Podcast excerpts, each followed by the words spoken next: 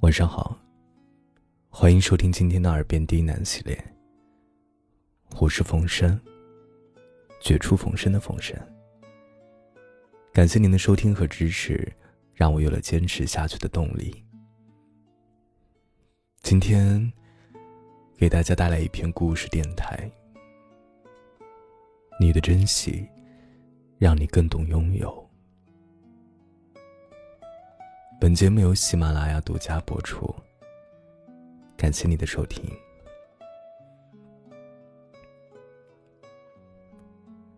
学生时代的时候，特别喜欢用钢笔写字，甚至有时候觉得字写的不好看，多半归咎于笔不好。曾有一支心爱的钢笔，写起来很顺手。写作业都会用它，直到有一次掉在地上，笔尖戳在水泥地上劈了叉，伤心了很久，就差亲手把它埋了立个碑。回想起当时那份单纯，忍俊不禁的同时，也夹杂着些许的忧伤。已经很久没有为了一件外物如此动情。每个人都会有他各自的品性，他写过的字，用过的物品，都能折射出一个人的习性。这也就是为什么在名人博物馆里总会摆一些他们生前的生活用品作为纪念。我想啊。一百年之后，后代人看到现在人们的生前物品，大概不会觉得有什么稀奇的。随着社会财富和物质生活的丰富，很多东西变得不再稀缺，也不会用太久，自然也不会久留。这种物质的更迭太快了。还没有足够的时间对其产生依赖的感情，就会被兴起的欲望所替代。我们总是被外在所谓的时尚牵着鼻子走，担心跟不上节奏就会 out 了。见面不谈些新奇的，我们又该谈些什么掩饰我们无聊和空洞？一次性纸块。一次性纸杯，一次性雨衣，一次性塑料袋充斥生活。简单和便捷，难以让我们产生珍惜之心。大不了用完了再买。环顾生活四周，似乎很少有陪伴你多年的物品。那种对失去心爱的钢笔而忧伤的心情，再也难以找回。这个时代给了我们便利，让我们可以尽情的享受物质生活的美好。手机用久了，也是一件尴尬的事情。弃之不舍，想换一个更新的，又找不到更好的理由。鞋子稍微裂了缝，便会束之高阁，拿着鞋到修理店修一下。还不如买双新的更省事。衣服稍微破了点，沾染点洗不掉的污物，也就不必再多考虑。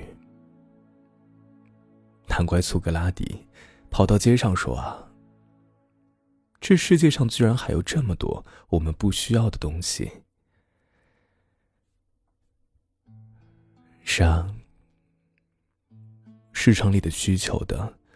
不再是人们生活本身的需求，满足的是膨胀、欲望、攀比的心。总是吃着碗里的，望着锅里的，东西总是别人家的好。对于物质的不珍惜，久而久之就会顺延到对人的不珍惜，对工作的不珍惜，对环境的不珍惜，对社会的不珍惜。人与人之间的冷漠也就由此而生。大学毕业时，才会意识到，同学之间的情谊有多么可贵。在最美好的时光里，大家见证着彼此。一想到我们再也难以相聚，那种不舍得，自然是戳到泪点。等到毕业之后，再相见了，仿佛见到了亲人。按我同学的说法呀，大学时我们可能相处的很平淡。今天我见到了，必须要好好喝两杯，因为你是我曾经大学里最美好时光的一部分。相比大学。建立的那种纯洁友谊，在对比步入社会之后这种复杂的环境之下，大家都为了工作凑在一起，为了生计皱着眉头也要干下去，自然无暇顾及周围人的感情了。因为共同的爱好，在业余生活凑在一起，温暖也就显得珍贵。有年长的同事会开玩笑说：“合租的时候交房租的时候都不敢一年一交，因为你不知道啊，哪一天你的室友就会跳槽离开。这种人事的更迭所带来的不确定，更让人趋向于陌生。大学时已经约好，我们有四年的时光。”工作之后的时间就无法预料。聪明的人们料想到这一点，也就不会轻易与人深交，因为不知道你什么时候就从我生活的视野里消失。随着人员流动的加剧，相处周期的缩短，加剧了这种冷漠。直到人与人之间的联系细若游丝时，感受不到人情的温暖，自然也会对人失望。这大概就是传销的人们屡禁不绝的原因。社会的节奏和人员的流动速度，加快有效的推动了经济的发展，也极大改善了我们的生活。可终究缺乏时间积累下来的厚重。人与人之间功利性因素加强，难以培养起那种纯粹的情谊，更谈不上珍惜了。为此，倒能体会到那些人世的含义。想到老家的邻居啊，一坐就是一辈子。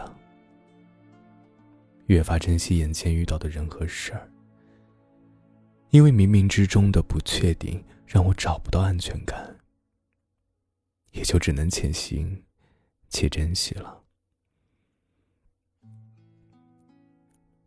选择多了，比较就多，人也就挑剔起来，东西也就越做越精致，这是好事儿。如果一件事儿、一件东西只是过渡的，那么选择就是阶段的；如果某个选择是关系到一生命运的，那么选择该是慎之又慎吧。我们知道这个世界不存在一劳永逸的选择，我们能做的。就是无论选择过度，还是选择终身拥有，我们都应该珍惜我们的选择，或者说，我们应该只选择我们真正需要的，而不是贪多。